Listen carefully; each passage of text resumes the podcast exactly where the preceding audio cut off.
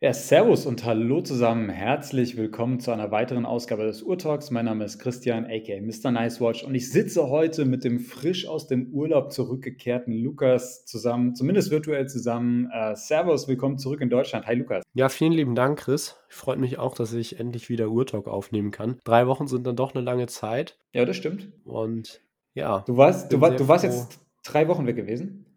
Ja, genau. Drei Wochen Mallorca. Das ist, äh, klingt schon sehr viel, weil die meisten Leute fahren ja so irgendwie für eine Woche oder zehn Tage hin. Das ist ein bisschen der Tatsache geschuldet, dass ähm, glücklicherweise der Onkel von meiner Freundin da eine Wohnung hat und wir eigentlich so mehr oder minder frei entscheiden konnten, wie lange wir jetzt da bleiben. Wir sind dann letztendlich in Anführungsstrichen ähm, ja doch recht froh gewesen, dass die Zeit dann mehr oder minder zu Ende war, weil ja so nach drei Wochen fiel einem dann schon so ein bisschen die Decke auf den Kopf. Das lag vor allem daran, dass wir eben kein Auto hatten dieses Jahr sind eben bei den großen Anbietern die Mietwagenpreise sehr in, den, in die Höhe geschossen und bei den kleinen lokalen Anbietern war dementsprechend alles ausgebucht. Und ähm, ja, man ist dann schon recht auf Bus und Bahn angewiesen. Und ähm, ich habe so ein bisschen, weil ich das erste Mal auf Mallorca war, die Größe von der ganzen Insel so ein bisschen unterschätzt. Ähm, weil man halt so eher so die, die deutschen Inseln kennt, keine Ahnung, wo man eigentlich alles mit dem Fahrrad so fast erreichen kann. Mhm. Ähm, und das, das war dann schon. Anders, ja. Ja, das ist schon dann krass gewesen, weil man dann für kurze Strecken, so zum Beispiel von uns aus nach Palma, waren es dann irgendwie so nur 15 Kilometer, aber man hat dann mit dem Bus über eine halbe Stunde dahin gebraucht und solche Geschichten. Und ähm, ja, wenn man dann ein bisschen weiter ins Inselinnere vordringen wollte, ähm, ging es da gleich um teilweise ein bis zwei Stunden Fahrt und da haben wir auch gesagt, äh, da haben wir jetzt eigentlich eher nicht so Bock drauf. Deswegen haben wir uns eigentlich eher so auf den Strand fokussiert. Und ähm, ja, das ist ja nochmal ein ganz spannendes Thema, welche Uhren man dann eben auch mitnimmt oder getragen hat. Und da möchten wir heute einfach ja mal so ein bisschen drüber quatschen. Gerade weil du ja am Wochenende auch in Urlaub fliegst, wie ich das so gehört habe. Und ähm, da bin ich dann auch gespannt zu hören, welche Uhren du mitnimmst. Genau, da geben wir uns so ein bisschen den Staffelstab so in die Hand und, und nehmen zwischenzeitlich schnell mal eine Urtalk-Folge auf. Aber erstmal dann willkommen zurück. Schön, dass du wieder da bist.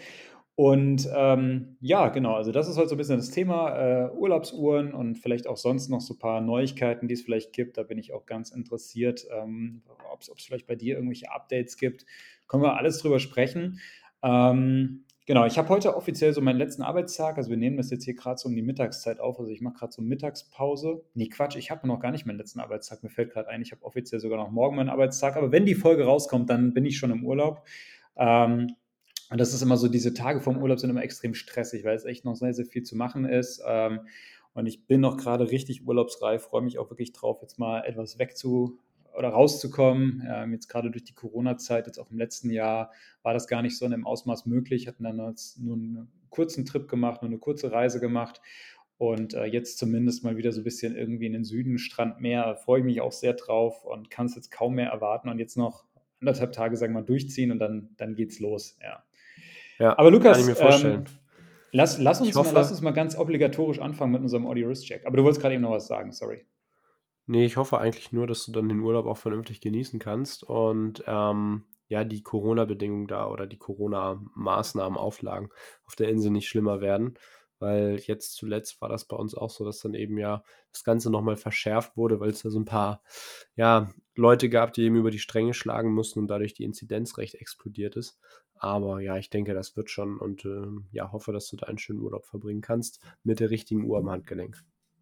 Ja, welche, welche Uhr das sein wird, kommen wir, kommen wir nachher noch drauf zu sprechen. Aber du hast es eben schon vorweggenommen. Also ich fahre fahr auch nach Mallorca.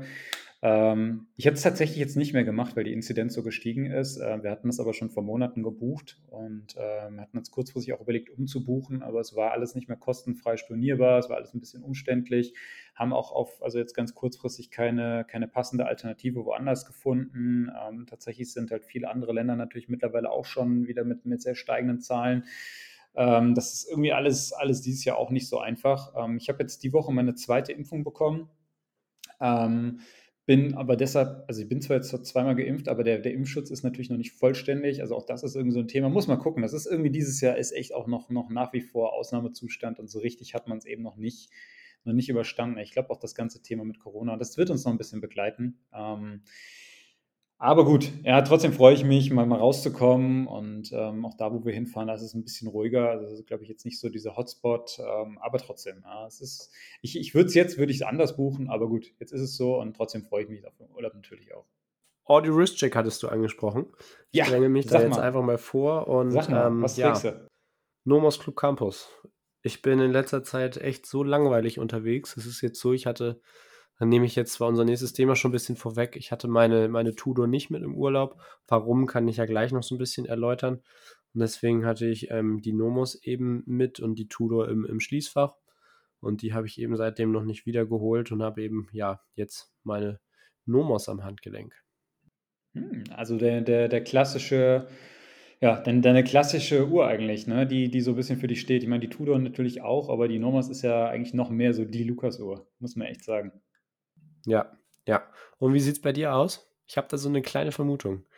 Mm, Ja, ich, ich, wechsle gerade so ein bisschen. Ich bin jetzt heute im Homeoffice. Ähm, ich habe heute Morgen kurzfristig, ähm, ich bin aufgestanden mit der Sinn. Ähm, die hätte ich heute Morgen getragen und habe aber jetzt zwischenzeitlich gewechselt auf meine Longines. Auf die hatte ich jetzt heute äh, richtig Lust. Also von der hatte ich auch in der letzten Folge, als ich ja so eine Folge Markenimpressionen aufgenommen habe, schon mal viel auch erzählt. Und äh, die Uhr kriegt im Moment auch relativ viel Wrist-Time. Ich mag so diesen Fliegeruhren-Look äh, sehr gerne. Der, der spricht mich gerade irgendwie voll an. Und ähm, auch dieses blaue Blatt macht mir echt sehr, sehr viel Freude. Das heißt, die ist jetzt am Handgelenk. Und ansonsten variiere ich im Moment so zwischen, ja, so drei, vier Uhren relativ viel. Ähm, auf zwei Uhren davon werde ich nachher noch zu sprechen kommen, wenn ich über die Urlaubsuhren sprechen möchte. Deshalb will ich das noch gar nicht vorwegnehmen. Aber jetzt gerade ist meine Longines am Handgelenk und ja, wie gesagt, eine Uhr, an, die, an der ich gerade irgendwie richtig viel Freude habe und die sehr, sehr gerne äh, gerade getragen wird. Ja, war ich auch echt überrascht, als ich die bei dir gesehen habe, weil ich da gar nicht mit gerechnet hatte, dass du sowas ähm, ja ins Auge fasst, weil die auch so ein bisschen ja Vintage angehaucht ist, aber ja, finde ich sehr cool bei dir in der Sammlung. Ist ja auch jetzt mit dem blauen Ziffernblatt ein ganz cooles Trostpflaster vielleicht, weil du momentan ja auf deine, deine Vacheron verzichten musst mit dem blauen Blatt. Und ähm, ja, ich finde, mit der Kollektion, die hat Longines ja jetzt recht frisch vorgestellt, haben sie sehr viel richtig gemacht, zumindest auf Bildern. Ich hatte sie leider noch nicht in der Hand. Aber ja, auf das Thema Fliegeruhren werden wir heute auch nochmal kurz eingehen. Genau, da ist auch noch, äh, auch noch ein ganz, ganz interessanter Punkt, den du ansprichst mit der Vacheron, äh, weil da hatte ich jetzt auch zuletzt relativ viele Fragen bekommen, auch über Instagram, von, auch von einigen Urtalk-Hörern, die gesagt haben, wo ist eigentlich die Uhr? Ähm, ich hatte die eine Zeit lang ja sehr, sehr viel oder sehr, sehr häufig gepostet, jetzt letzte Zeit auch recht wenig und es ist einfach so, dass die jetzt mittlerweile schon seit über sechs Wochen weg ist. Ähm, ich habe äh, die Uhr zum, zum Service geben müssen, weil die ein kleines Problem hatte. Und zwar war es oftmals so, wenn die sich von der, äh, wenn die zweite Zeitzone von AM auf PM, also die hatte so einen so Zeit, äh, so einen Indikator, ähm, ob also morgens oder abends äh, die, die, die zweite Zeitzone anzeigt, quasi. Und wenn dieser Indikator quasi von AM auf PM geht, dann hat er sich ab und zu mal aufgehängt. Das heißt also, es ist quasi die ganze Uhr stehen geblieben. Ich habe keine Ahnung, woran das liegt. Äh, man konnte das dann manuell beheben, indem man quasi ähm, die Krone rauszieht und die Uhrzeit dann einfach über diese, diese Schwelle quasi rüber dreht und dann, dann ging es wieder weiter. Dann, dann lief es auch ganz normal, gar kein Problem. Und das war auch nicht jeden Tag so, sondern das war halt so irgendwie alle drei, vier Tage mal ist mir das halt aufgefallen. Und äh, anfangs dachte ich irgendwie vielleicht Gangreserve irgendwie ausgelaufen oder so. Und dann ist mir halt immer aufgefallen, nee, also es kann auch gar nicht sein, weil ich die teilweise morgens aufgezogen hatte. Ich weiß nicht, woran es liegt, ähm, aber die Uhr ist jetzt gerade weg. Ähm, warte jetzt schon seit sechs Wochen drauf, habe jetzt noch nichts gehört. Ja, ich denke mal, es wird, wird aber dann irgendwann demnächst kommen.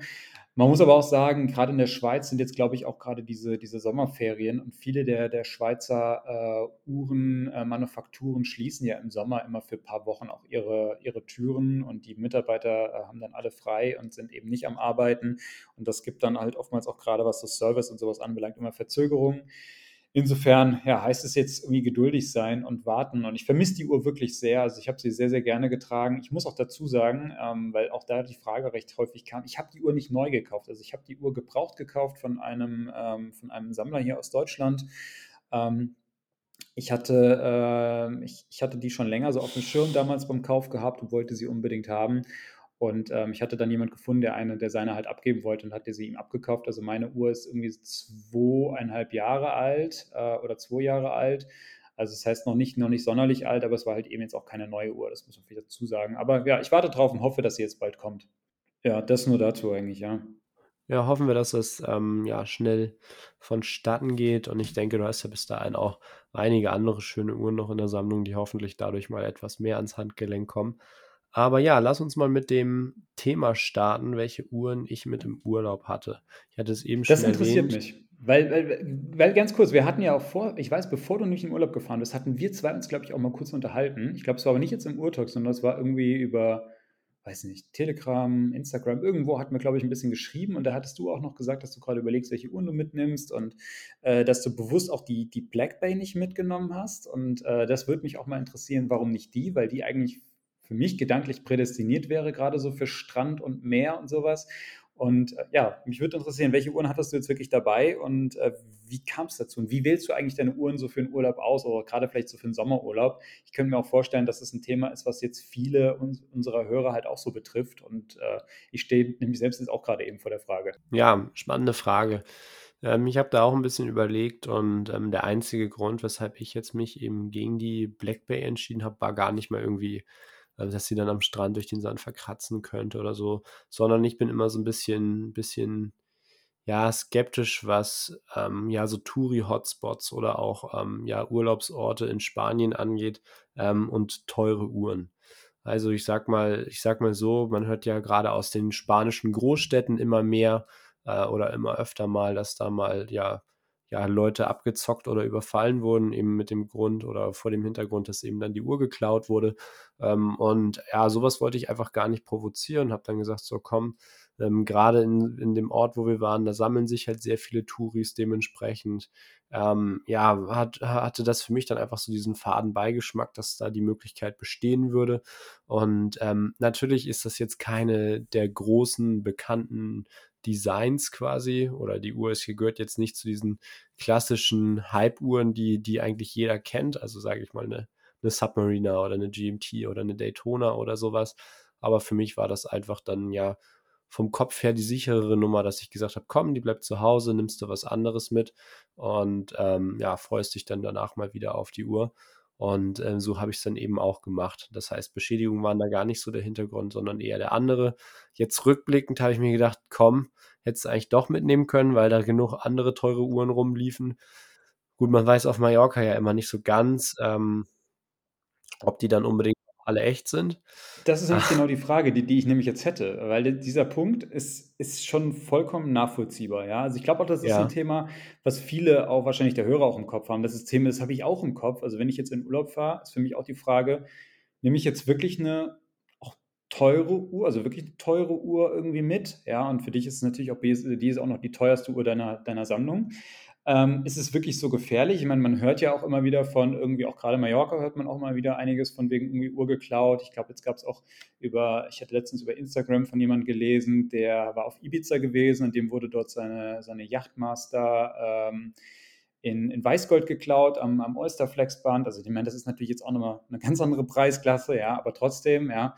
Ähm, also die, diese Stories hört man ja immer wieder, aber hattest du jetzt das Gefühl, auch gerade in den Touri-Hotspots, dass da die Gefahr da ist oder ist dir da gar nichts aufgefallen? Also mir ist ja jetzt nicht so direkt was aufgefallen. Man muss dazu sagen, ich hatte es gesagt, wir, wir waren in, in einer eigenen Wohnung, in einer abgeschlossenen Anlage mehr oder weniger. Dementsprechend hatte ich da jetzt äh, nicht so groß die Angst, dass da irgendwie eingebrochen wird oder so. Und sonst war das auch ähm, ja sehr ruhig. Der Ort war halt wirklich dominiert von deutschen Touristen, beziehungsweise ja, oder auch ein paar, paar Engländern und so weiter. Deswegen hatte ich da jetzt nicht so die Gefahr. Und wir hatten dann da so ein bisschen so unsere Stammbar, wenn man das mal so sagen ähm, ja, möchte, wo wir einige Male waren. Da war ein Abend auch ein Typ mit einer Platin-Daytona also die sah für mich, ich habe sie nur aus der Ferne gesehen, ähm, dann im, im, Licht schimmerte dieses eisblaue Ziffernblatt und man hat so ein mhm. bisschen die braune Lünette erkannt. Deswegen, ähm, ja, und die sah auch von den Proportionen und so aus der Ferne recht gut aus. Deswegen würde ich ähm, ja auch mal so vermuten, dass das eine echte war. Man weiß es natürlich nie, aber das sind dann natürlich, wie du gesagt hast, ganz andere Preisklassen. Ich glaube, ich hatte dann mal geguckt, wie die aktuell so gehandelt wird und in gutem Zustand oder neu liegen ja schon deutlich über 100.000 Euro. Und das fand ich dann halt schon krass. So, und ähm, allgemein ist, ist, ist Rolex, wie eigentlich überall, ein sehr, sehr präsentes Thema da. Ähm, bei manchen siehst du dann natürlich sofort, dass die nicht ganz so original sein ähm, wird oder dass die nicht, dass die, dass die nicht aus der Schweiz kommt, sagen wir es mal so.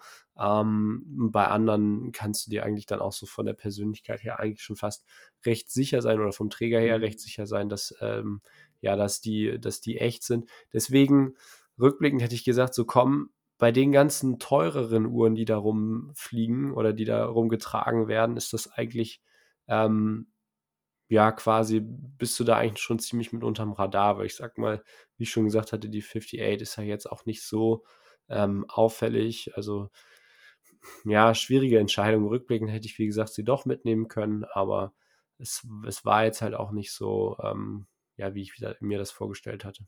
Mhm. Also einfach interessanter Punkt. Ähm, wie gesagt, ich bin da auch selbst immer unsicher. Ähm, weil natürlich irgendwie klar denkt man, so Risiko vermeiden und wenn es nicht sein muss, dann muss man es auch nicht, nicht riskieren. Ähm, und natürlich klar, Touri-Hotspot, gerade wenn irgendwie Menschenmengen und viel los und Trubel und so, da kann immer was passieren, ja. Und da glaube ich, äh, gibt es natürlich dann genügend Trickdiebe, aber genauso gibt es dann halt eben auch so Geschichten mit, mit Überfällen, gerade vielleicht auch abends, wenn man sich dann eher so ins Nachtleben so ein bisschen stürzt. Gut, aus dem Alter bin ich auch so ein bisschen raus, ja, äh, muss ich dazu sagen, aber, aber trotzdem, ähm, natürlich, klar, da gibt es sicherlich Situationen, die man vielleicht irgendwie vermeiden kann.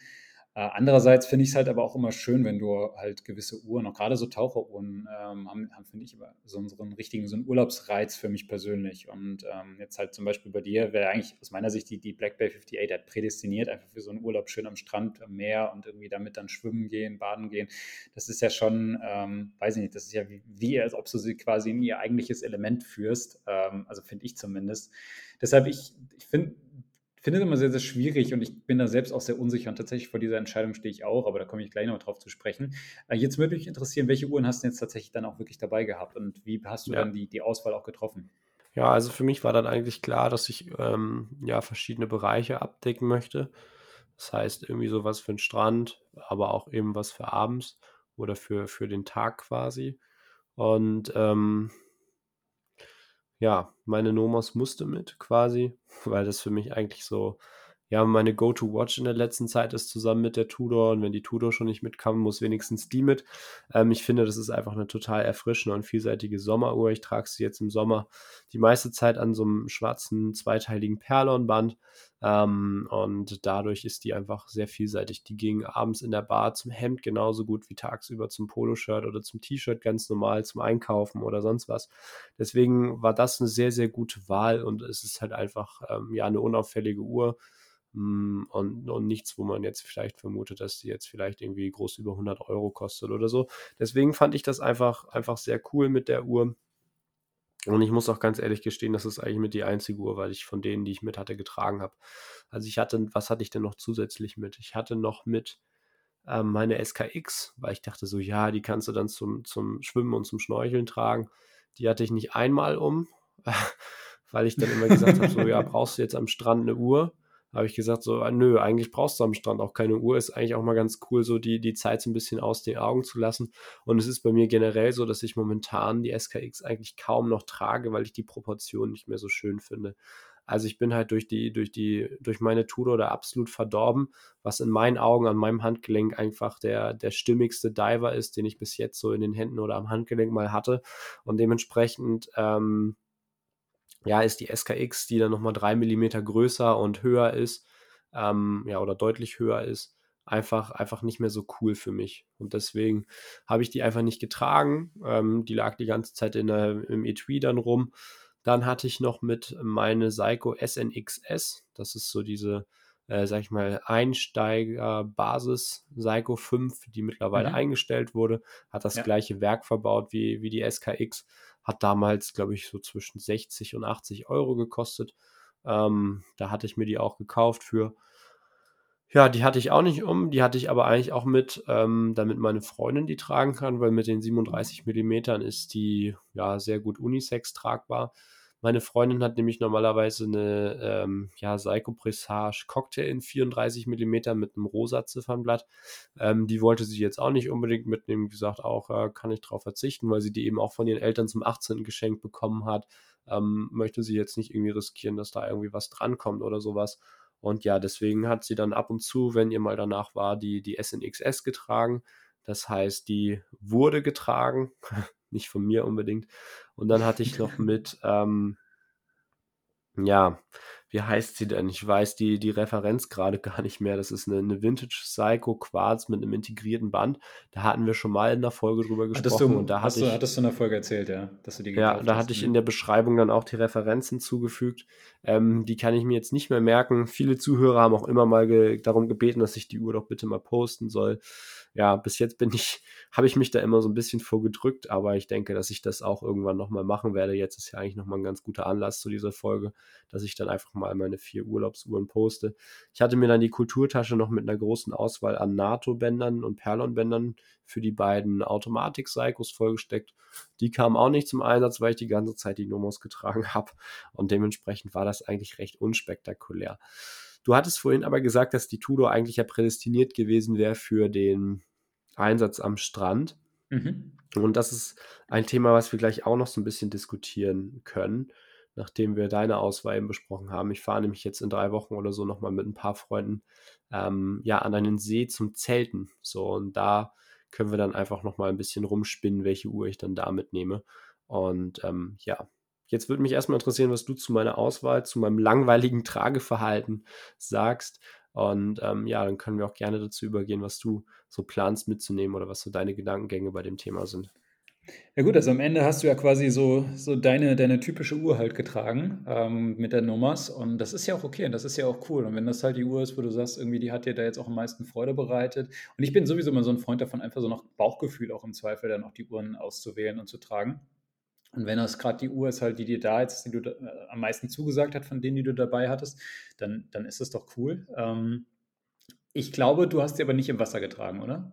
Nee, tatsächlich nicht. Ähm, hätte sie aber ja, gekonnt, das Ganze, oder? Die, ja, die, hätte sie gekonnt. 100 Meter ja. wasserdicht ist sie. Ich habe sie auch extra anderthalb, eine Woche oder so vom Urlaub nochmal testen lassen und da hat sie die auch, den Test auch äh, gut bestanden. Ähm, ich habe aber gesagt, so, man muss ja einfach nichts provozieren, gerade weil wir dann auch schnorcheln waren, wenn man dann mal so drei Meter oder vier Meter tief ist. Ähm, dann weiß man ja auch einfach nicht, so macht man mal eine unglückliche Bewegung oder sowas. Habe ich einfach gesagt, das, das, das muss ich nicht haben, gerade weil bei uns in der Gruppe das Ganze dann ja auch so ein bisschen überschattet wurde von einem, der zur gleichen Zeit in Kroatien im Urlaub war und ähm, dem ist ja leider etwas mhm. Feuchtigkeit in seine Uhr eingedrungen, die ja auch deutlich äh, oder deutlich, ja, eine deutlich höhere Wasserdichtigkeit auch noch hatte. Und da habe ich dann gesagt, so, nee, äh, musste nicht haben. Ich hatte erst noch überlegt, ob ich die Uhr dann da im Mittelmeer mal taufe. Aber ähm, nee, hat sich nicht ergeben. Ich habe sie dann immer in der Wohnung gelassen und es war auch ähm, ja total in Ordnung für mich. Mhm. Ja, das ist, das ist interessant, weil da bin ich zum Beispiel halt auch ein komplett anderer Typ. Also mir ist es ähm, unglaublich wichtig und das ist so mit das, was, auf was ich mich im Urlaub jetzt am meisten freue, ist so dieses im Meer baden, planschen, schwimmen, tauchen, also nicht wirklich, aber halt so, so ein bisschen. Ne? Ähm, und da dabei halt eine Uhr zu tragen. Ich, ich liebe das. Das macht, also ich weiß nicht, das macht irgendwas mit mir, das, das, das holt mich 100% ab. Das ist richtig meine Welt. Ähm, ich war jetzt am Wochenende allein schon äh, hier mal bei uns hier im Schwimmbad eine, eine Runde schwimmen. Und äh, das war für mich voll das Thema an dem Tag, welche Uhr nimmst du jetzt dafür mit, welche Uhr nimmst du damit ins Wasser? Also ich habe mich da richtig drauf gefreut, auf dieses, keine Ahnung, einfach eine Stunde lang ein paar Bahnen ziehen und, und dabei aber halt eine, eine, gewisse Uhr dann am Handgelenk zu haben. Also das ist für mich, weiß ich nicht, das holt mich total ab. Ähm, und genauso wie ich halt auch irgendwie mit Uhren auch immer es liebe, irgendwie duschen zu gehen und die im Zweifel beim Sport auch dabei zu haben und weiß ich nicht, also das sind so das sind so diese, diese aktiven Momente des Lebens, äh, die mich halt mit einer Uhr auch sehr intensiv verbinden und die mir wichtig sind.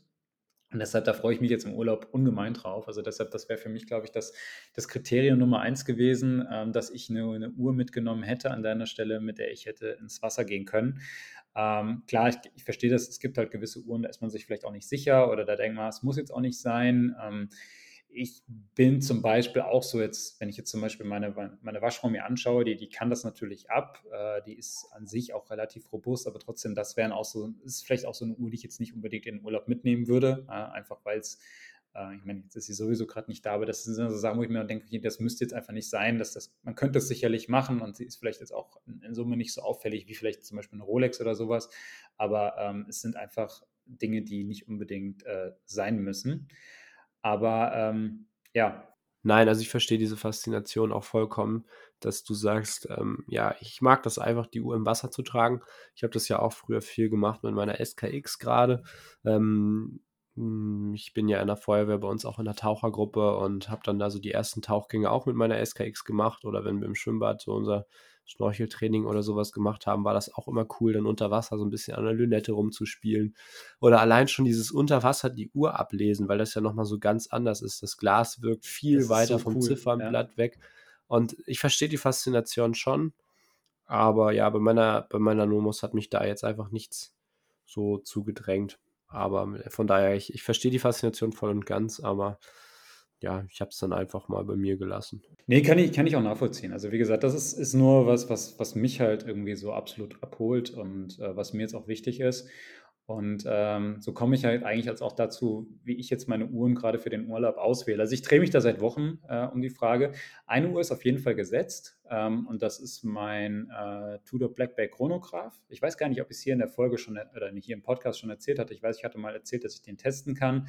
Ich habe tatsächlich, also ein guter Freund äh, von, von mir oder auch von den, den wir beide auch kennen, aus, weil er auch in einer unserer Uhrengruppen äh, da aktiv ist, der, der liebe Dennis, ähm, der hat sich die Uhr gekauft und ist aber mit ihr nicht ganz so warm geworden und hat sie dann, mir da ausgeliehen und ich habe ihn dann so ein bisschen bequatscht und jetzt äh, mittlerweile haben wir uns darauf geeinigt, dass ich sie ihm abgekauft habe. Ähm, also diesen, diesen neuen Blackback Chrono, der dieses Jahr vorgestellt wurde mit dem schwarzen Zifferblatt. Und das ist eine Uhr, die tatsächlich im Moment auch sehr, sehr viel Tragezeit bekommt und die mich irgendwie auch sehr abholt und die mir sehr, sehr gut gefällt. Ähm, das ist wirklich die bringt das mit, was ich an den alten Blackback Chronos, die es bisher so gab, irgendwie immer vermisst habe. Ähm, also ein bisschen dünner, irgendwie die Lünette etwas geändert, äh, auch jetzt mit dieser Aluminium-Lünette, eben auch nicht dieser Bicolor-Look wie bei, dem, bei der vorherigen Variante, die ich sogar auch mal eine Zeit lang hatte. Und das ist eine Uhr, die im Moment sehr, sehr viel Tragezeit bekommt, die aber auch eben dieses, diese Robustheit ausstrahlt, dass man sie halt jeden Tag tragen kann und dass man sie halt eben auch entspannt zum Beispiel in Urlaub mitnehmen kann. Das heißt, die möchte ich auf jeden Fall mitnehmen. Äh, mit 200 Meter Wasserdichtigkeit ist sie natürlich auch prädestiniert so fürs Schwimmen und Baden und Tauchen. Das, das kann sie natürlich alles ab. Ähm, dann ist es halt auch in Summe einfach eine massive Uhr. Da würde es mir jetzt auch nicht wehtun, wenn da mal irgendwie ein Kratzer jetzt vom Sand oder sowas reinkommt. Das, das ist dann halt einfach so.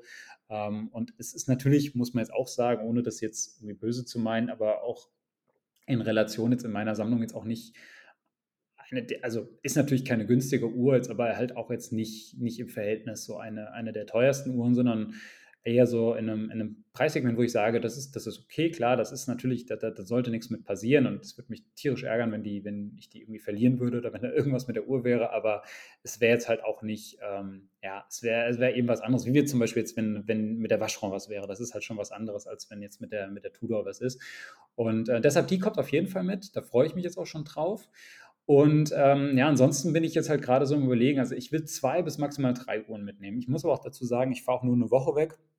Und ich glaube, am Ende wird es so sein, ähnlich auch wie, wie bei dir jetzt, äh, dass ich dann im Zweifel eh äh, nur zwei Uhren, maximal drei Uhren vielleicht auch trage. Also wahrscheinlich eher weniger als mehr. Ich hatte am Anfang, habe ich dann irgendwie gedacht, ja, am liebsten dann für jeden Tag eine andere. Ähm, ich glaube, dass, dass die würden gar nicht so zum Einsatz kommen. Und ähm, ja, jetzt, jetzt drehe ich mich so ein bisschen um die Frage, ob ich was von Rolex mitnehmen soll. Ähm, ich hatte früher, eigentlich hatte in jedem Urlaub bisher eigentlich immer meine Batman dabei. Das ist so die, ähm, ja, die, die Uhr, mit der ich halt auch so die meisten Erlebnisse gesammelt habe und die deshalb eigentlich prädestiniert dafür wäre. Ähm, andererseits muss ich sagen, dass ich sie im Moment gar nicht so viel trage. Ähm, die wurde so ein bisschen verdrängt und zwar von tatsächlich zwei anderen von zwei anderen Rolex-Modellen. Und von der einen habe ich noch gar nicht erzählt, kann ich vielleicht hier im Podcast gleich mal was zu sagen. Aber die eine, die sie auf jeden Fall so ein bisschen verdrängt hat in meiner, meiner Tragehäufigkeit oder in der Tragehäufigkeit, ist die Sea Dweller, die natürlich auch prädestinierte äh, Taucheruhr wäre jetzt. Also ich glaube, viel mehr Taucher geht ja eigentlich auch gar nicht. Also deshalb eigentlich auch die perfekte Uhr fürs Meer wäre. Ähm, die wäre irgendwie cool. Ähm, das, das könnte ich mir auch gut vorstellen. Allerdings ist sie natürlich so mit dem schwarzen Zifferblatt und der roten Schrift hat sie schon relativ viel oder hat sie schon einen sehr ähnlichen Look tatsächlich auch wie die Tudor. Also da nehmen sich die zwei, also es sind unterschiedliche Uhren, aber also an sich so vom, vom grundsätzlichen Look and Feel nehmen die zwei sich gar nicht so viel, sind beides relativ große Stahluhren mit schwarzem Blatt, schwarzer Lünette, roter Schrift auf dem Zifferblatt. Eine halt ein Chronograph und, und von Tudor, das andere halt eine Rolex mit Keramiklünette. Ähm, aber es der jetzt halt kein, kein komplett unterschiedlicher Look. Das ist ein bisschen das, was mich dann irgendwie stört.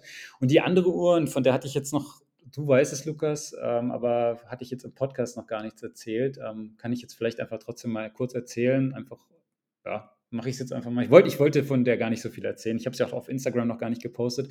Aber ich habe mir tatsächlich eine, eine Hulk gekauft ähm, vor, vor ein paar Wochen. Ähm, also die, die klassische grüne Submariner, die, die eingestellt wurde letztes Jahr mit dem grünen Zifferblatt, ähm, ist eine Uhr, die ich eigentlich schon sehr, sehr lange bei mir auf der Wunschliste hatte und die ich immer gerne haben wollte. Und dann wurde sie letztes Jahr eingestellt und seitdem habe ich auch mal so ein bisschen darauf gehofft, dass vielleicht die Starbucks kommt. Ähm, kann natürlich sein, dass das irgendwann passiert. Man weiß es natürlich nicht. Das ist ja mit der Rolex-Situation immer so eine Sache. Aber irgendwie habe ich dieses grüne Blatt nicht losgelassen. Und irgendwie habe ich mir immer gedacht, ich, ich hätte diese Uhr einfach gerne. Und ähm, ja, muss sagen, ich habe hab sie dann relativ lange gesucht und über das Kauferlebnis davon kann ich auch mal vielleicht mal in Ruhe erzählen. Vielleicht machen wir auch wirklich mal so eine Folge zu so Thema Kauferlebnissen, weil das Kauferlebnis war nicht so schön gewesen, muss ich sagen. Ich hatte äh, kurzfristig gedacht, dass ich vielleicht auch ein Fake gekauft habe. Ähm, aber das ist, das ist eine Story für ein anderes Mal. Auf jeden Fall, ähm, ich, ich weiß, dass sie echt ist und äh, ich habe sie jetzt seit, seit einigen Wochen und habe auch sehr, sehr viel Spaß an ihr.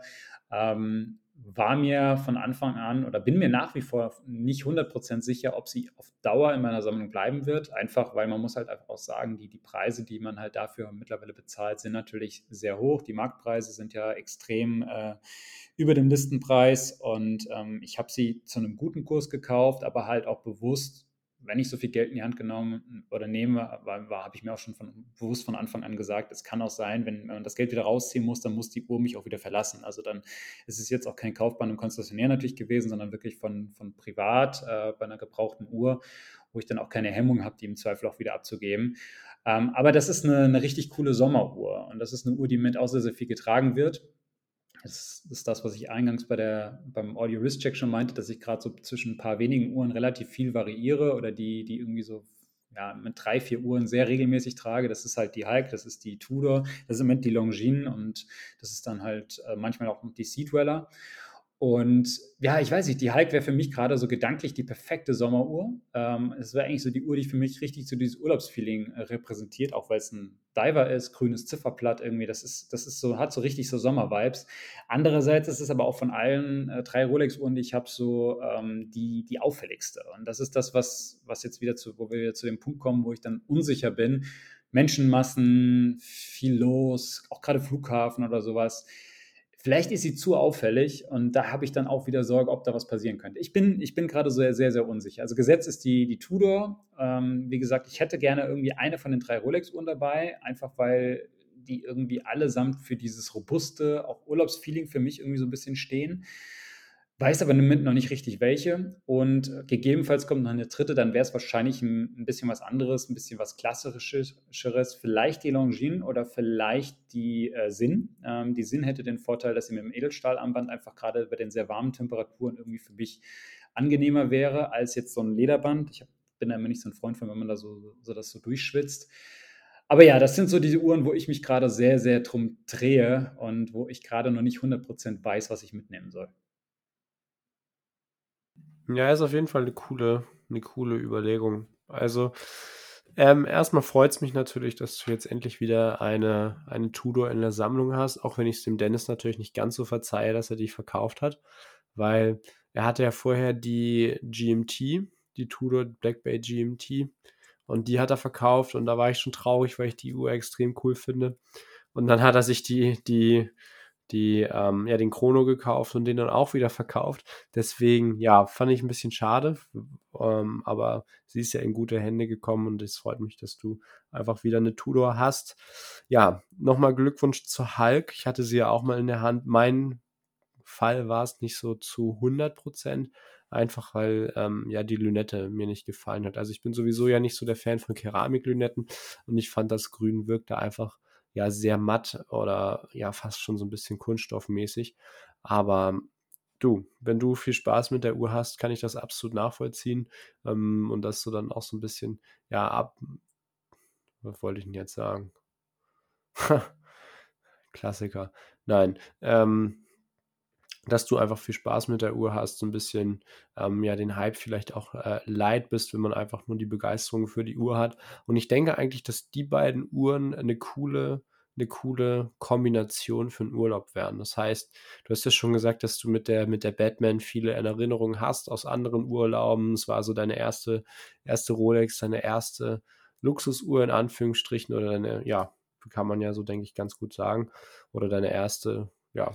Zumindest die erste, die ich auch bei einem, bei einem Konzessionär damals gekauft hatte, muss ich auch zugeben, ja. Stimmt, du ähm, hast ja vorher recht viel so über Ebay und andere Auktionen und ja. so immer recht günstig gekauft, aber deine erste, die vor allem auch geblieben ist. Und ich denke, dementsprechend hast du mit der Uhr eigentlich schon genug Erinnerungen gesammelt, dass sie für immer bleiben wird und ähm, ja, ein fester Bestandteil deiner Sammlung ist.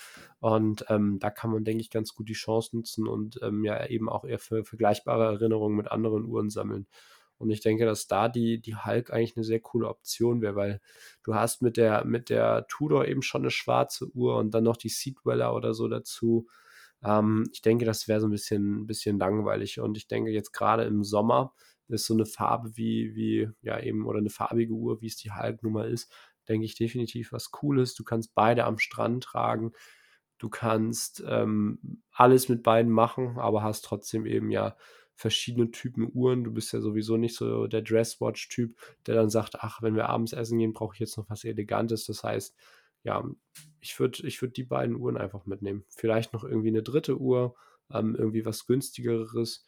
Ähm, zum Beispiel, da hatte ich jetzt noch gedacht, dass die, die, dein Psycho Diver, ich bin total schlecht im Referenzen im Merken, deswegen wirst du die gleich ergänzen. Ähm, die SBB 143. ja, vielen Dank. Die finde ich zum Beispiel auch sehr cool, wo ich sage, ja. nimm die doch noch mit, dann hast du noch einfach einen schwarzen Diver, wenn du den, äh, wenn du da Wert drauf legst. Und ähm, ja, das wären so meine zwei bis drei Uhren, die ich an dir oder die sieben Tage an deinem Handgelenk sehen würde. Ja, also das ist, darauf läuft es im Moment auch so ein bisschen hinaus. Das wären im Moment tatsächlich, wären, also die, die beiden, die Hulk und die Tudor wären im Moment auch so meine Favoriten. Ähm, die Psycho, das ist tatsächlich ein guter Aspekt. Äh, hatte ich auch kurzfristig drüber mal nachgedacht. Ähm, könnte ich mir auch gut vorstellen. Also gerade so ein, ein günstiger, entspannter Diver ähm, macht man sicherlich nichts verkehrt. Dann kann man die anderen beiden Uhren im Zweifel auch mal im Safe lassen, wenn man sagt, okay, man will vielleicht mal auf ein bisschen Understatement und ein bisschen äh, entspannter und trotzdem aber eine schöne Taucheruhr dabei haben. Ist ein, ist ein guter Punkt. Also ich habe noch zwei Tage tatsächlich, wo ich mir jetzt darüber Gedanken mache, aber es wird wahrscheinlich auf eine dieser Kombinationen irgendwie so hinauslaufen. Und ähm, ja, wie gesagt, die einzige Sorge, die ich so ein bisschen tatsächlich habe, oder der einzige Gedanke, der mir immer so ein bisschen im Kopf rumgeht, ist halt eben dieses äh, Auffällige und ähm, ja, gerade immer so das Thema irgendwie so in Menschenmassen am, am Flughafen oder irgendwie, wenn man dann vielleicht doch mal irgendwo in, in der Stadt irgendwo unterwegs ist und dann da einfach mehr los ist, dass es vielleicht irgendjemand mitbekommen könnte, sehen könnte. Man hat dann halt, man, man liest leider halt immer wieder diese Berichte und das ist das, was, was einem dann irgendwie auch so ein bisschen im Kopf oder mir zumindest auch mal wieder im Kopf rumgeht.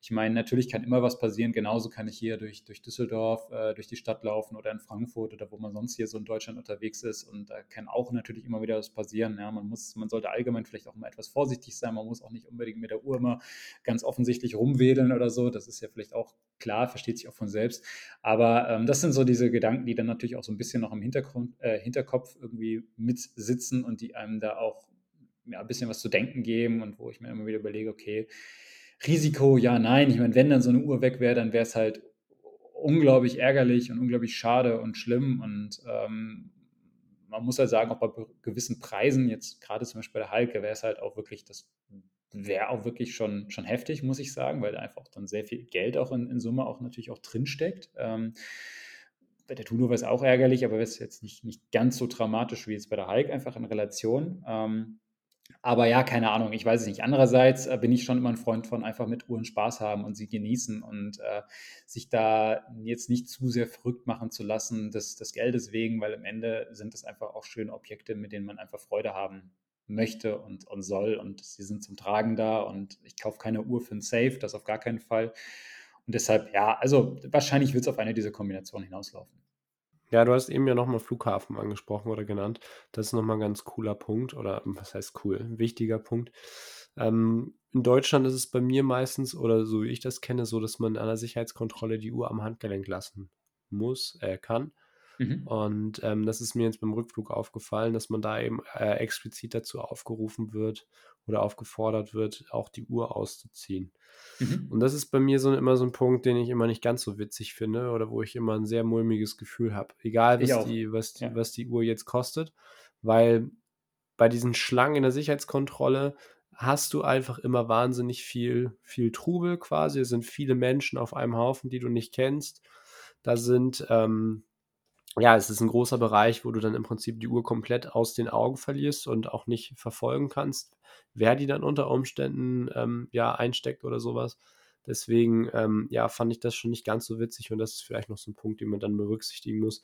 Vielleicht beim Rückflug, dass man dann eben, ja, die Uhren ähm, in einem Etui oder die teureren Uhren, bei dir jetzt zum Beispiel die, die, ähm, die, die Tudor, den, den Black Bay Chrono und die Hulk eben in die Uhrenrolle tut, ins Handgepäck, dass die eben nicht mhm. so leicht zugänglich sind und dafür dann eben ja dann die Seiko trägt oder sowas, dass man da dann einfach ähm, ja von vornherein nicht so diese Aufmerksamkeit auf sich hat. Ähm, ja. Das wäre nur noch mal so ein Punkt, den ich dann auch immer ganz wichtig finde, wenn man aus dem Ausland wieder einreist, weil ja andere Länder, andere Sitten, jede Sicherheitskontrolle ist da ja so ein bisschen unterschiedlich, gerade beim Flugzeug dann eben.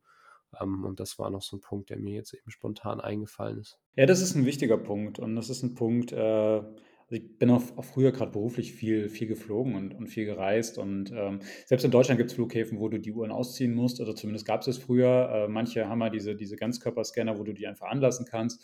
Und bei anderen äh, gerade Berlin hatte ich das immer auf dem Schirm. Kann auch sein, dass es mittlerweile nicht mehr so ist. Da war es dann oft mal so, dass du die Uhren dann auch ausziehen musst. Gerade auch im Ausland ist es auch sehr viel, dass du die Uhren ausziehen musst. Und das mag ich auch nicht. Da bin ich auch gar kein Freund von. Und wie du es halt eben sagst, das sind immer, gerade in dieser Hauptreisezeit sind es dann immer sehr volle Bereiche. Es sind sehr viele Menschen dicht gedrängt und du kannst halt eben dann nicht über den Überblick behalten. Und wenn du dann vielleicht auch gerade beobachtet wirst dabei, wie du deine Uhr ausziehst, selbst wenn du sie dann in die Jackentasche oder sowas reinlegst. Du hast nicht immer 100% die Kontrolle, wer das jetzt gesehen hat, wer da vielleicht dann mal irgendwie da schnell reingreift und so weiter und so fort. Da kann, ich weiß nicht, das ist mir auch immer so ein bisschen unheimlich und ich gebe einfach auch da prinzipiell meine Uhr nicht, nicht gern einfach so aus der Hand und woanders hin und habe da immer gern so die Über- oder die Kontrolle drüber, was damit passiert. Deshalb mache ich es tatsächlich auch, auch häufig so, dass ich ähm, die Uhren dann irgendwo im Handgepäck verstaut habe und dann halt wirklich zum Beispiel eine Uhrenrolle oder einen kleinen Etuis oder sowas drin, sodass sie halt nicht mit einmal jetzt irgendwie so greifbar sind oder dass da keiner Zugriff drauf hat. Ähm, das, das würde ich wahrscheinlich diesmal auch so machen. Also jetzt hier, wie gesagt, in Deutschland vielleicht noch nicht so arg. Also ich weiß zum Beispiel hier in Düsseldorf ist es so, da kannst du dir einfach ganz entspannt anlassen, dann ist es alles easy, aber äh, gerade dann, dann dort, ähm, da wäre ich da auch etwas vorsichtig. Aber das sind, das sind so, so ein bisschen diese, diese kleinen Dinge, die das Reisen dann halt auch mal so ein bisschen ähm, aufregend machen, sage ich mal. Und ähm, ja, weiß ich nicht. Also auf die man vielleicht auch verzichten kann, aber das sind auch mal so Punkte, die einem dann auch, oder die mir zumindest einmal so ein bisschen zu denken geben oder wo ich dann natürlich auch mal etwas Sorge habe. Aber ja, deshalb dachte ich, äh, lass uns auch mal über dieses Thema reden. Fand ich jetzt auf jeden Fall interessant, auch jetzt gerade so deine Eindrücke. Und ja, hast mit deiner Nomos quasi weitere schöne Erfahrungen und Erlebnisse gesammelt. So soll das sein. Es ist sicherlich auch für dich so eine Uhr, die fürs Leben bleiben wird. Und ähm, ja, freut mich. Also ich finde, das ist sowieso mal eines der wertvollsten Dinge, diese, diese gemeinsamen Erfahrungen und Erlebnisse, die man halt mit Uhren am Ende irgendwie auch verbinden kann. Das, das finde ich immer unglaublich schön. Ja, bin ich absolut bei dir. Ein letztes Thema zu diesem ganzen, welche Uhr nehme ich mit in den Urlaub? Bereich, ähm, hatte ich ja eben schon angedeutet, nämlich das Campen mit Freunden. Und es ist mhm. tatsächlich so, dass ich da überlege, ähm, die Tudor mitzunehmen, weil es ist bei mir mittlerweile einfach so, dass mich Gebrauchsspuren an der Uhr eigentlich nicht mehr wirklich interessieren. Armband und Schließe sind sowieso schon ähm, ja, gut gebraucht und ähm, eben, eben, ähnlich eben auch das Gehäuse. Also von daher sage ich mir, hm, also wenn da jetzt was drankommt, ist das eigentlich jetzt auch nicht so dramatisch. Ich würde sie vorher eben nochmal auf Wasserdichtigkeit testen lassen, weil wir da im See dann eben auch schwimmen gehen. Mhm. Und da bin ich dann eben mit vertrauten Personen mehr oder weniger ähm, ja, in, in so unserem eigenen Bereich. Da ziehe ich meine Uhr sowieso nicht aus und wenn, kann ich sie dann eben immer noch im Auto einschließen oder sowas. Äh, kann man dann ja natürlich so unauffällig wie möglich machen.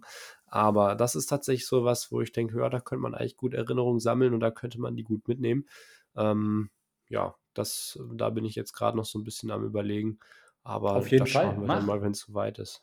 Mach, mach, mach, mach, mach. Also gerade campen, ich meine, die, die, das, das ist ja auch, das ist ja eine robuste Uhr, die ist ja eigentlich dafür gemacht. Geh raus mit der und sammel Abenteuer und Erlebnisse. Ähm, ich meine, Tudor hat es ja allein schon äh, dieses Jahr bei der, ich wollte schon sagen Basel World, aber äh, Watches and Wonders hieß es ja dieses Jahr, bei dieser äh, Vorstellung der, der Neuheiten auch äh, extrem in den Vordergrund gerückt, dieses, dieses Thema, die Uhren immer bei allen Situationen tragen. Also sie hatten, glaube ich, da in diesen Werbevideos äh, zu den zu der aktuellen Black Bay Silver und äh, Silver 925er äh, Black Bay und auch dem, dem Black Bear Krone und so hatten sie immer wieder dieses betont, dieses, keine Ahnung, äh, ich glaube, da war dann ein Typ irgendwie im, im, Fitnessstudio und auf dem Fahrrad und beim Schwimmen. Ja, genau, so ein extrem so Mountainbiker. Ja, genau. Und das war immer wieder dieses, haben sie immer wieder wiederholt. Und das ist ja eigentlich so ein bisschen dieser, ja, dieser Spirit, den halt Tudor irgendwie mitbringt, den auch an sich Rolex, muss man eigentlich auch sagen, ursprünglich auch so, so mitbringt. Jetzt mittlerweile sind das natürlich auch viel mehr so auch Investmentobjekte für viele Menschen, aber ursprünglich kommen die eigentlich daher, dass die gesagt haben, wir machen robuste Alltagsuhren, die du eigentlich in jeder Situation tragen kannst. Und das ist halt eben das, was, was Tudor halt genauso macht. Und deshalb nehmen die mit auf jeden Fall. Das ist die, das ist die Uhr dafür. Ja, und wenn das, das Schöne ist halt wirklich ab dem Moment, wo man so ein bisschen entspannter ist, was Kratzer und sowas anbelangt. Ja, ich meine, die ersten Kratzer tun immer weh, aber sie sind irgendwann unvermeidbar und ab dem Moment ist es auch alles ein bisschen lockerer und dann ähm, ist es nicht mehr so schlimm. Also deshalb, ich würde die auf jeden Fall mitnehmen. Ja, absolut. Also da denke ich noch mal ein bisschen, bisschen drüber nach. Ein Thema, was ich jetzt im Urlaub auch noch hatte. Ich kann es ja nicht lassen, egal wo ich bin. Ich muss mal bei einem Juwelier reinschauen, wenn mich irgendwas in der Auslage anspricht. Und so mhm. war es eben dann auch, als wir in Palma waren. Ich bin bei einem Juwelier vorbeigekommen und ich hatte ja in der Folge, wo wir über das Get-Together mit ähm, dem CEO von IWC und zwei weiteren ähm, Vertretern der Marke eben ein, ein kleines Treffen in Düsseldorf hatten, ähm, schon drüber gesprochen, dass ich da sehr, ähm, ja, mit einer Uhr angefixt wurde, nämlich dem neuen 41er Pilots Chronograph von IWC. Und ähm, jetzt war es eben so, dass ich dann dadurch durch Palma gelaufen bin, bei einem Juwelier vorbeigekommen, der dann auch wirklich mal ähm, ja etwas seriöser aussah als die meisten auf Mallorca, wenn man mhm. das mal so sagen darf. Und ähm, die hatten eben den 41er Chronographen am Stahlband da. Und das war eben etwas, was ich so hier jetzt noch nicht im Schaufenster gesehen habe, weil, sage ich mal, die klassische Kombination ja schon immer ist, so Fliegerchronograph, das Lederband von IWC dran und äh, gut ist. Und ich wollte einfach gerne das Stahlband mal anschauen. Was da jetzt einfach so ein bisschen schade war, war, dass die Uhr komplett ähm, ja, in Plastik eingewickelt war. Das hat man hier in Deutschland ja auch teilweise. Das heißt, man konnte weder, weder irgendwie äh, ja, an der Uhr rumspielen, also Chronograph oder Aufzug oder sonst was, noch ja, konnte man das, das hm. Band in seiner Funktion testen, weil was ich, was ich ganz cool finde oder was für mich so ein, so ein, so ein Erkennungs- oder so ein Alleinstellungsmerkmal fast schon ist bei der Schließe, gut, das haben andere Uhren auch noch, zum Beispiel die Odysseus von Lange hat das ja auch, dass du eben so einen Knopf auf der, auf der Schließe hast, wo du dann eben so, ein, so eine Schnellverstellung hast. Und das ist sowas, was ich ähm, eben ja bei dem Band sehr cool fand. Was noch dazu kommt, war eben, dass man so ein ähm, ich glaube, ja, werkzeugloses äh, Kürzungssystem hat, wo man im Prinzip mit einem Zahnstocher oder sowas schon so kleine Pins reindrücken kann ähm, auf der Rückseite des Bandes, die dann am Arm anliegt normalerweise und wodurch man dann eben das Band kürzen kann. Also es hat mir schon sehr gut gefallen und ähm, das war dann eben die Variante mit dem Grünziffernblatt am Stahlband. Ich muss aber ganz ehrlich sagen, dass ich sehr gut verstehen kann, warum man die hier in Deutschland vor allem eben hauptsächlich am Lederband zieht, weil ich die, das sehr cool fand. Ich hätte das Stahlband dann auch gerne, aber es hätte für mich jetzt nicht erste Priorität, weil ich eben ähm, ja das mit einem farbigen Lederband auch sehr cool finde. Also die grüne kommt ja normalerweise an einem braunen Lederband Mhm. Ähm, und die blaue an einem dunkelblauen Lederband. Und das finde ich einfach nochmal cooler, weil es der Uhr noch so ein bisschen mehr Kontrast und Tiefe gibt. Das hebt das Ziffernblatt nochmal so ein bisschen mehr hervor. Und ich finde, durch das Stahlband wirkt die Uhr einfach noch so ein bisschen kühler. Das heißt, für mich hätte das Stahlband jetzt gar nicht unbedingt erste Priorität. Und ähm, ja, wir sind noch weitergegangen und dann habe ich noch einen anderen Juwelier gefunden. Und der hatte ähm, als Pendant dazu die blaue äh, 41er da mhm. am Lederband und das ist so aktuell die Kombination, wo ich sage, ja, das könnte ich mir sehr, sehr gut vorstellen, weil sonst bin ich ja immer so, bei meiner Tudor ja auch, ähm, nimm sie am Stahlband, weil Stahlband nachkaufen ist schweineteuer. So, aber bei der IWC ist das eigentlich äh, sehr gut in einem Verhältnis, wie ich finde. Also ich glaube, am Lederband kostet sie Listenpreis 6.850 Euro und am Stahlbahn 7600. Das heißt, es ist so eine Preisdifferenz von 850 Euro. Mhm. Oder? Hm, ich glaube jetzt nicht. Nee, 750. 750, ja. ja. 750 Euro. Aber wenn man dann überlegt, dass so eigentlich so typisch ist, dass man in der Preisklasse so, sag ich mal, noch ein Tausender fürs Stahlband bezahlen muss, ähm, ja, relativiert sich das ja ganz schnell, weil bei, dem, bei der Stahlband-Variante würde ich das Leder dazu kaufen. Ich weiß nicht, du hattest ja mal ein Lederband bei IWC gekauft, das liegt ja bestimmt auch bei um die 200 Euro. Ähm, ja, in der, Regel, in der Regel sogar mehr, weil das sind diese original Santoni-Bänder. Also Santoni ist ja auch dieser okay. Hersteller von, von Schuhen und sowas. Ähm, ja. Die sind relativ teuer. Ich weiß nicht mehr genau, was ich gezahlt habe, aber ich hatte deutlich über 200 Euro gezahlt damals. Ja, genau. Deswegen, deswegen, wenn man das dann wieder dann so gegenrechnet, bei der Stahlband-Variante ein Leder dazu kaufen oder bei der Stahlband bei der Lederband-Variante eben Stahlband dazu kaufen, nimmt sich das eigentlich fast nichts mehr. Wo ich dann eben sage, so Lederband wäre eigentlich so, gerade wenn man dann das jetzt irgendwie zu einer kühleren Jahreszeit kauft, eigentlich die Variante, für die ich mich zunächst entscheiden würde. Und dann kann man ja in ein, zwei Jahren immer noch schauen, ob man sich das Stahlband einfach mal dazu kauft.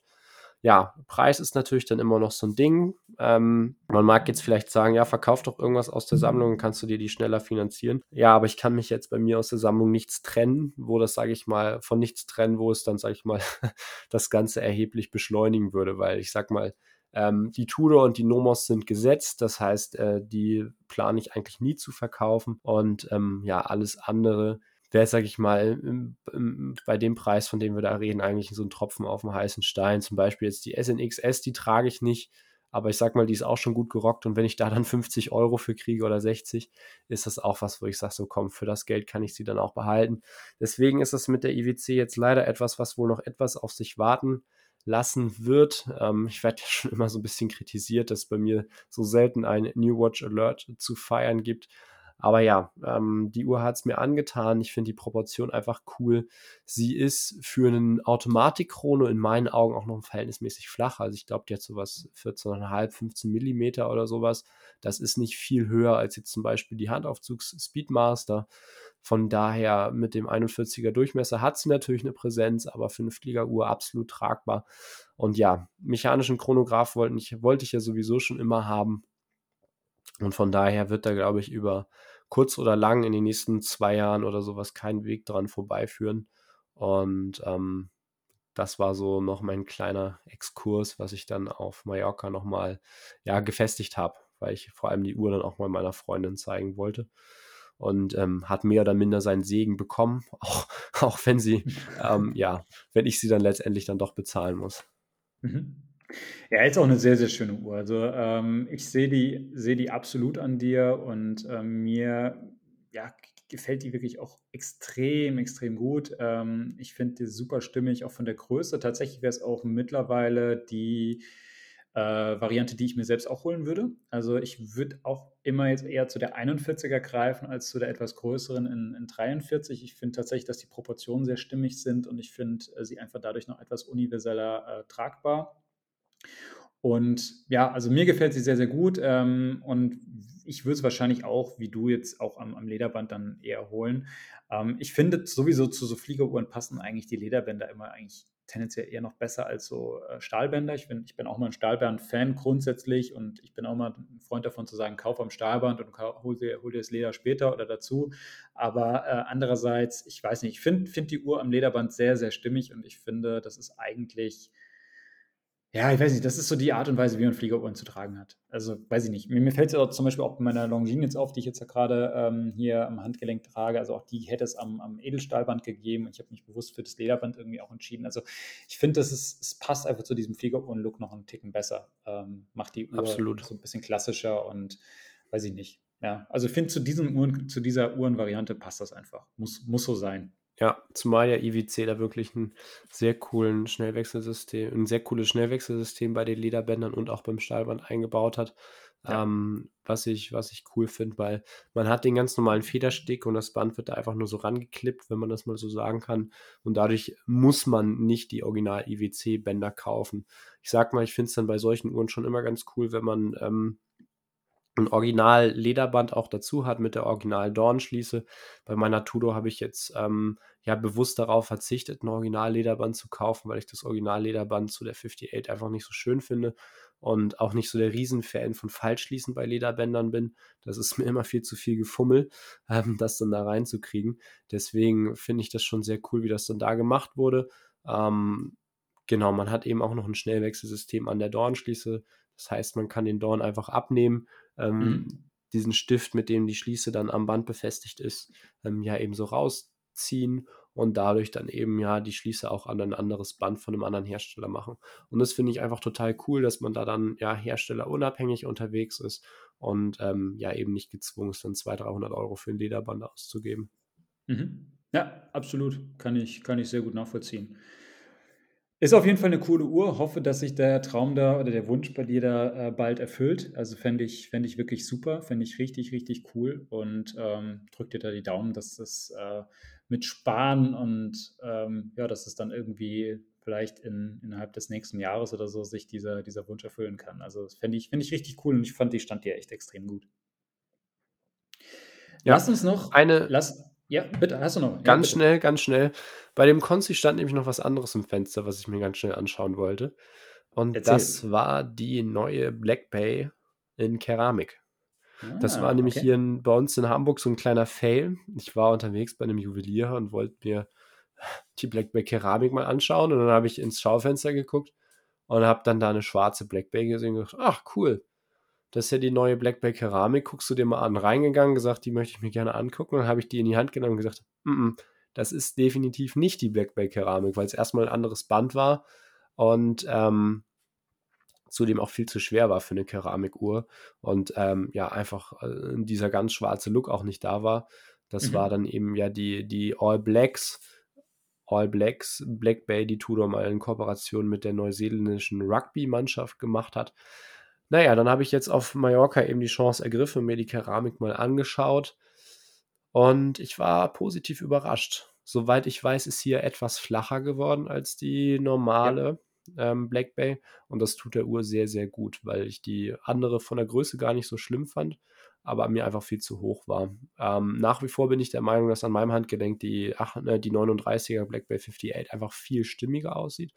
Aber dennoch bin ich der Meinung, dass ähm, ja mit den Proportionen sehr viel richtig gemacht wurde und ähm, gerade für etwas größere Handgelenke das jetzt eine ziemlich, ziemlich stimmige Uhr sein könnte, weil sie einfach noch so ein bisschen besser dann irgendwie unter den Ärmel rutscht oder sowas. Leider war auch die Uhr wieder komplett in Plastik, sage ich mal, ja, einge, eingemauert und dementsprechend konnte ich mir das Werk jetzt nicht so anschauen. Bei der silbernen und bei der goldenen Black Bay ähm, 58, die jetzt vorgestellt wurden, war ich jetzt nicht so der Fan von dem Glasboden, weil ich das Werk einfach ziemlich unspektakulär fand. Der Glasboden dann auch noch viel zu klein äh, für das kleine Werk dann auch. Und das fand ich einfach sehr unglücklich. Ähm, aber bei der, bei der neuen fand ich das jetzt eigentlich ganz cool, weil man dann ja schon so, ein, so einen technischen Look mit diesem schwarzen Werk hatte. Und ähm, ja, alles in allem fand ich die schon sehr stimmig. Und ähm, ja, das nur noch mal so kurz am Rande zu der Mhm. Uhr. Ja, ich habe die auch gesehen letztens hier in Düsseldorf und äh, fand die auch, äh, muss ich sagen, hat mir auch gut gefallen, fand die eine schöne Uhr. Ähm, Werk auf jeden Fall ansehnlich, stimme ich dir zu. Also bei der lohnt sich der Glasboden, bei den anderen fand ich es jetzt auch eher nur so, hm, so mittelmäßig. Und mir hat es auch gut gefallen, dass sie die dünner gemacht haben oder flacher gemacht haben. Das, das, das steht der Black Bay sowieso sehr gut zu Gesicht. Also das ist sowas, das, da hätten sie sich von Anfang an noch mehr drauf fokussieren müssen, aus meiner Sicht, weil die 41er Black Bays in der Regel einfach zu hoch aufbauen. Also die haben ja natürlich auch diese, diese sehr stark polierte äh, Flanke, äh, die du dann natürlich siehst als, als Träger und die wirkt einfach sehr hoch. Also das ist einfach wie so ein kleiner Stahlturm immer am Handgelenk.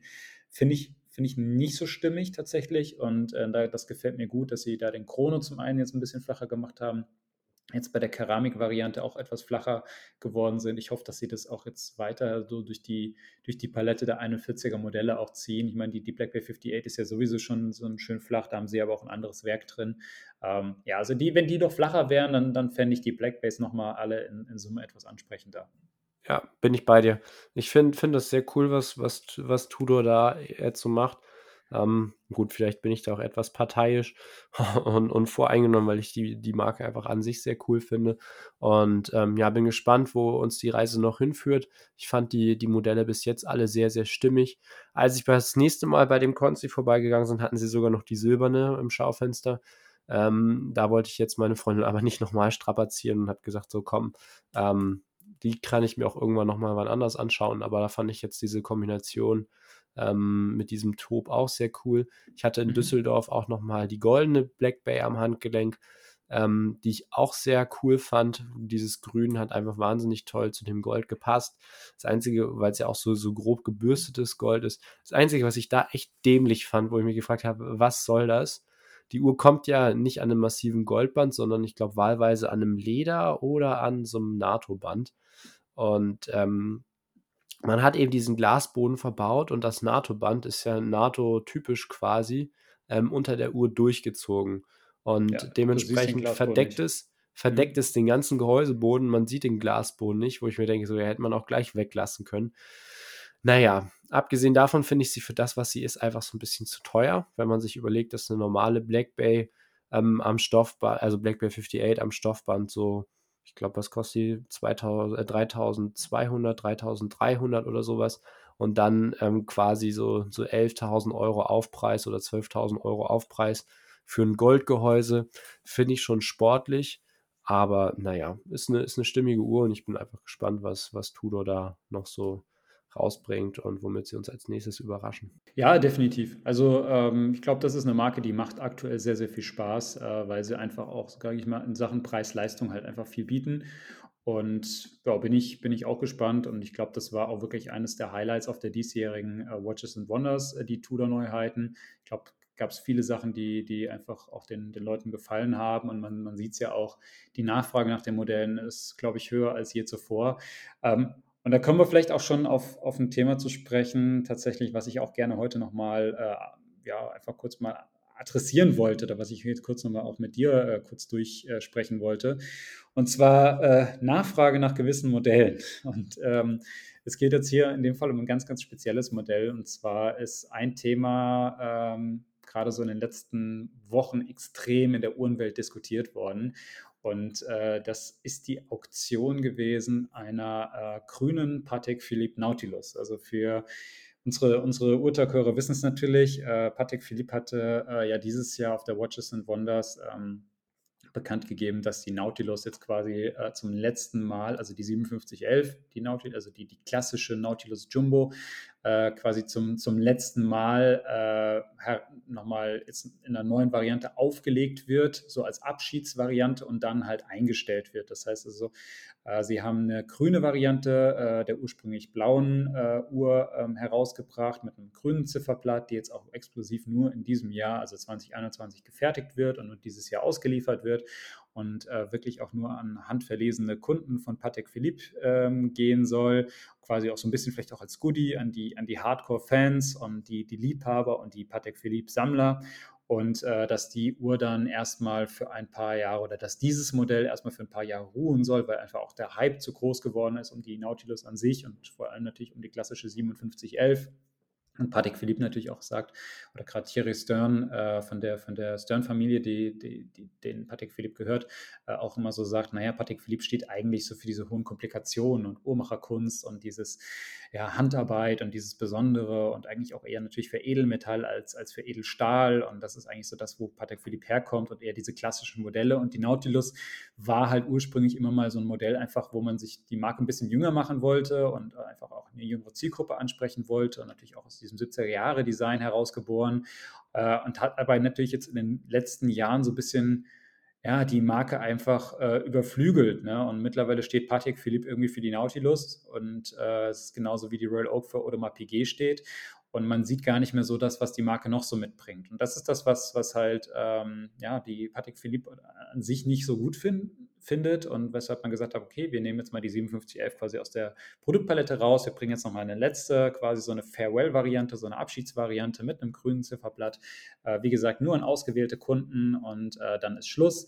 Äh, Listenpreis für die Uhr 30.100 Euro. Natürlich jede Menge Geld für eine Edelstahluhr, aber wer natürlich weiß, wie sich so die äh, Preise der Nautilus verhalten, äh, verhalten, der weiß, dass wenn man eine bekommt, dann hat man Glück und ist eine, äh, einer der wenigen wohl gesegneten Kunden, ähm, die quasi dann auch schon mit Gewinn aus dem Laden rausgehen.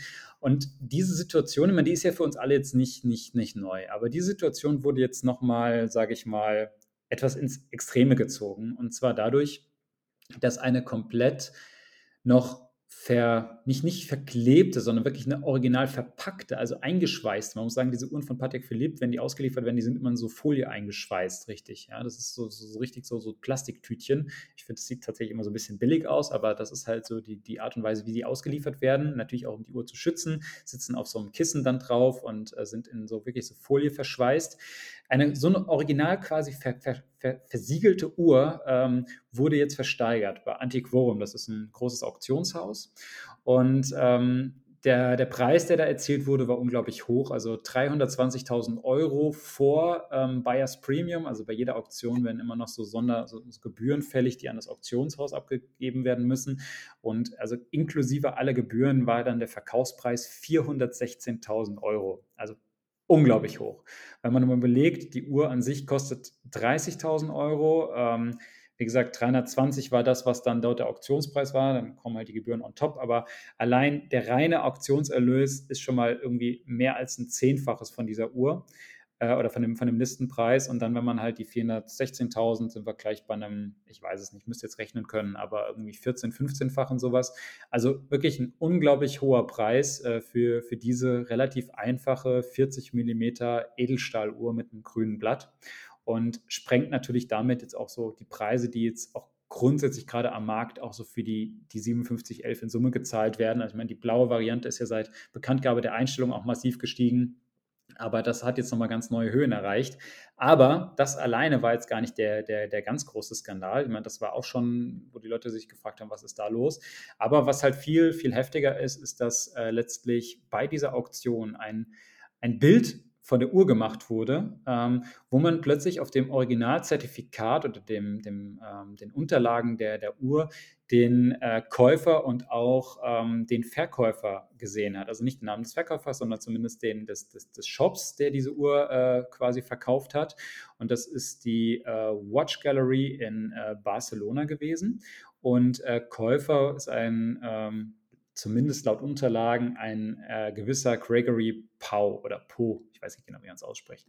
Und ähm, dann wurde dieser gute Gregory Poe ähm, ziemlich durch die, ja, durch, durchs Dorf gejagt von, von einer sehr aufgebrachten Menge an, an Uhrenliebhabern und es gab bei Social Media äh, jede Menge Bilder und, und äh, Berichte und äh, Leute haben sich darüber aufgeregt und lustig gemacht und so weiter und so fort. Und das war ein ziemliches Thema. Und ich verstehe natürlich auch, dass viele Leute sich da aufregen und sagen, okay, da kriegt jemand ähm, eine Uhr zugeteilt, äh, hat, hat da scheinbar Glück und ähm, versteigert sie dann kurz darauf wieder. Also die, die Auslieferung hat erst im Mai begonnen, die, die ist auch im Mai ausgeliefert worden. Die Auktion war jetzt im, im Juli, also irgendwie so zwei, zwei Monate später, also wirklich nach sehr kurzer Zeit direkt verkauft worden. Ähm, und das natürlich mit so einem extremen Gewinn. Also das ist, das ist an sich schon mal irgendwie Wahnsinn. Aber, und das ist das Verrückte, die Story geht noch ein bisschen weiter. Ähm, es hat sich jetzt im Nachhinein rausgestellt, oder man vermutet es, es, sind, es ist nicht 100% bewiesen, aber das, das, das, das sind Vermutungen.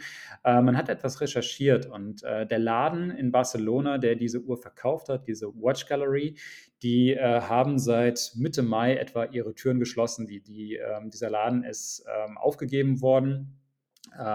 Angeblich, weil die Besitzer in Ruhestand gegangen sind.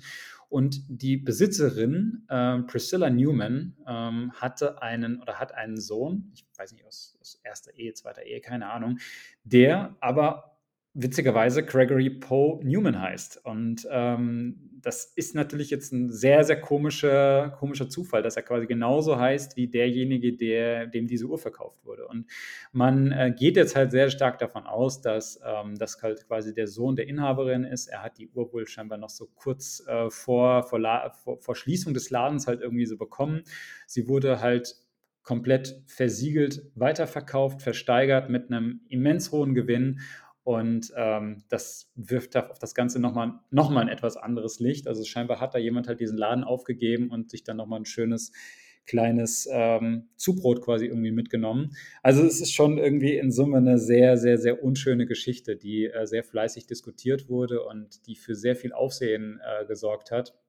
Und ähm, auch so, so einen kleinen Skandal äh, glich jetzt zuletzt. Und ich habe sehr, sehr, sehr gespannt verfolgt. Ähm, ich mich hat es natürlich irgendwie auch aufgeregt. andererseits, klar, muss man auch sagen, wenn, mir, wenn ich diese Uhr jetzt hätte und mir würde jemand 400.000 oder 300.000 Euro auf den Tisch legen, würde ich sie wahrscheinlich für diesen Preis auch abgeben. Du kannst natürlich bei einer Auktion vorher nicht wissen, was sie bringt, ähm, weil diese Uhr de facto nicht wert ist. Es, ist. es ist in Summe wirft es aber einfach irgendwie ein sehr, sehr unschönes Licht, finde ich, auf den ganzen auf diesen ganzen Uhrenmarkt und auf dieses ganze Thema mit, mit Hype-Uhren und was da auch gerade so im Hintergrund läuft. Also Zuteilung, welcher Kunde kriegt eigentlich was, äh, wieso kriegt so jemand von einem Laden, der, der jetzt schließt, noch, noch eine Uhr? Ähm, wieso, kriegt, wieso liefert Patek überhaupt an so einen Laden noch, noch Uhren aus, wenn die sowieso ihre Pforten jetzt schließen werden? Ähm, wieso kann eine Uhr versiegelt bei einer Auktion angeboten werden? Wieso zahlt überhaupt jemand diese Preise und, und wieso holt sich jemand eine Uhr, nur um sie direkt weiter zu verkaufen? Es wirft ganz, ganz viele Fragen auf und wirft auf das ganze Thema halt ein sehr, ich finde, sehr unschönes Licht und weiß ich nicht, hat, glaube ich, auch einer breiten Öffentlichkeit nochmal noch mal deutlich gemacht, wie, wie verquer so diese gesamte Situation mit diesen ganzen Hype-Uhren und äh, dieser ganzen Nachfrage ist. Hast du das irgendwie verfolgt, Lukas? Ja, es wurde irgendwann bei uns in der Gruppe mal so ein, so so 'n Screenshot gepostet und ich habe erst überhaupt nicht gar gar nicht verstanden, was da was da jetzt los war, weil es mich auch einfach nicht so wirklich interessiert hat. So ein bisschen, als ich dann überlegt habe, ähm, und und, äh, ihr mir das dann so ein bisschen erklärt habt, ist mir das dann auch klar geworden.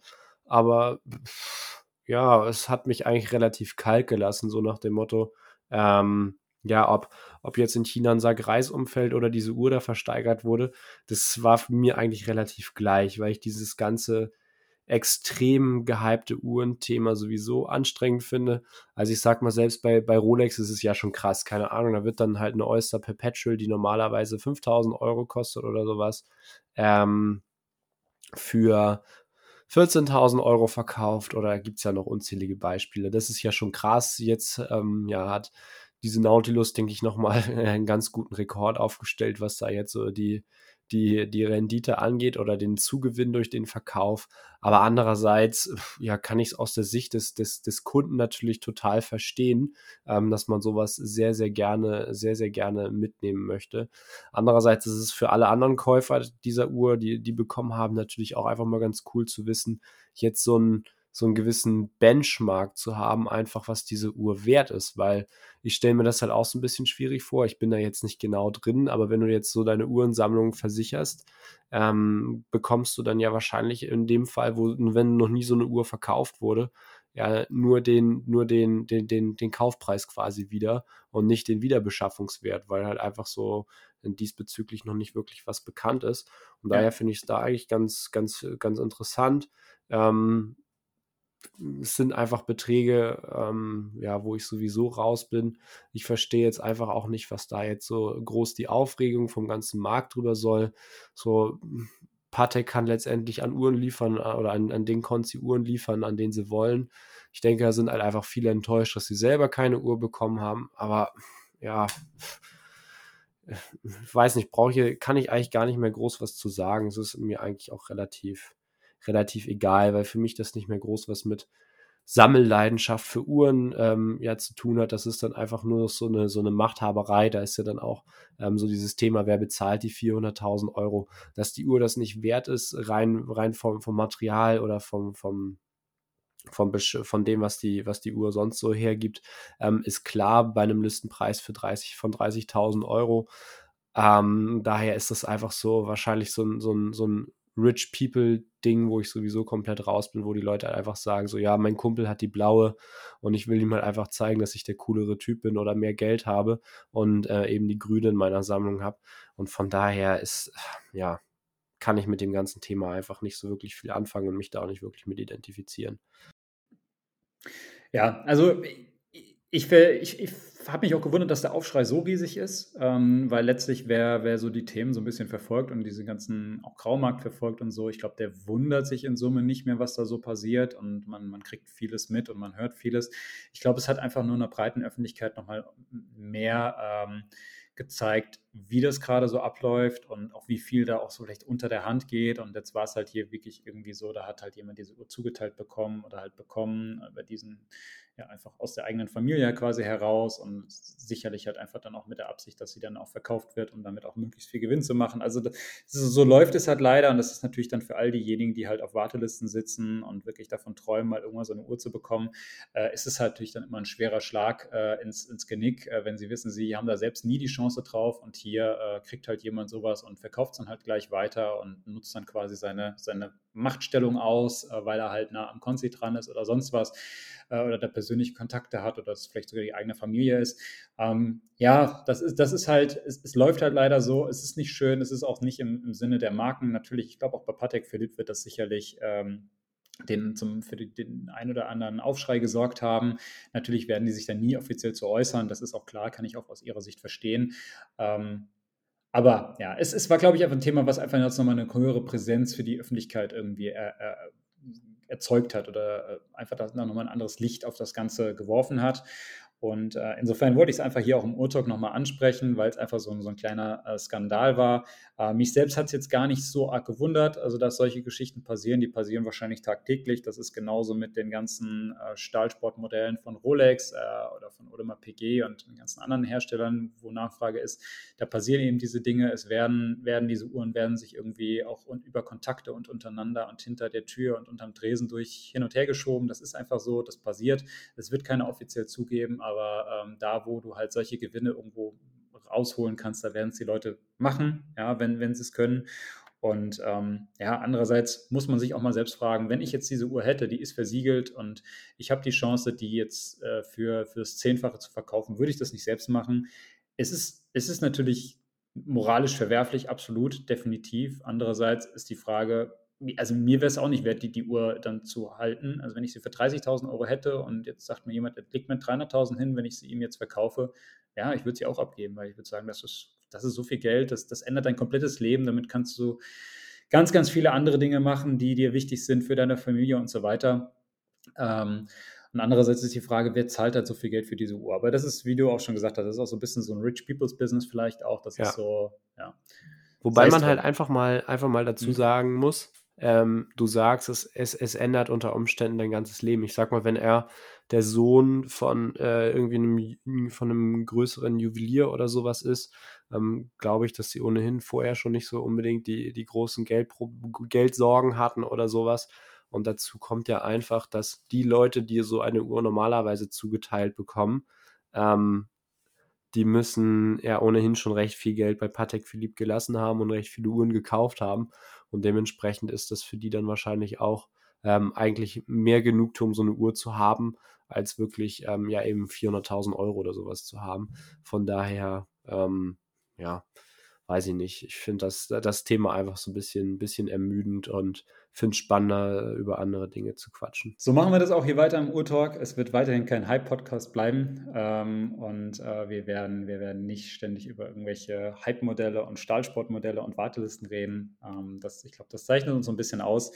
Und in dem Sinne würde ich sagen, lass uns das jetzt auch langsam beenden. Lukas, war wieder eine äh, schöne, auch lange Folge äh, tatsächlich. Ich dachte, wir reden nur so ein bisschen über Urlaubsuhren und über ein, zwei News und dann hat sich die Geschichte. Jetzt sitzen wir auch schon wieder eine Stunde 17 hier etwa.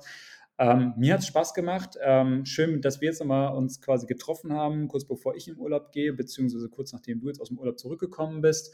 Und ja, ich verabschiede mich jetzt an der Stelle auch schon mal. Ich bin dann die nächsten, ja, mindestens mal so die nächsten anderthalb Wochen irgendwie weg. Ähm, das heißt, nächste Woche Sonntag hört ihr mich auf jeden Fall nicht. Da wird sicherlich eine andere Folge kommen. Aber ähm, ja, dann, dann demnächst auch gerne wieder. Dann werde ich auch mal berichten, welche Uhr ich dann im Urlaub dabei hatte. Und Lukas, äh, mir hat Spaß gemacht und das letzte Wort geht an dich. Ja, vielen Dank. Mir hat es auch Spaß gemacht. Ich bin auch gerade sehr überrascht, wo wir dann doch gelandet sind. Ähm, ja, wünsche dir einen schönen Urlaub. Bin gespannt, welche Uhren du mitnimmst. Und ähm, dann hören wir uns nach deinem Urlaub wieder. Schönen Urlaub dir. Alles klar, bis dann. Ciao, ciao. Tschüss.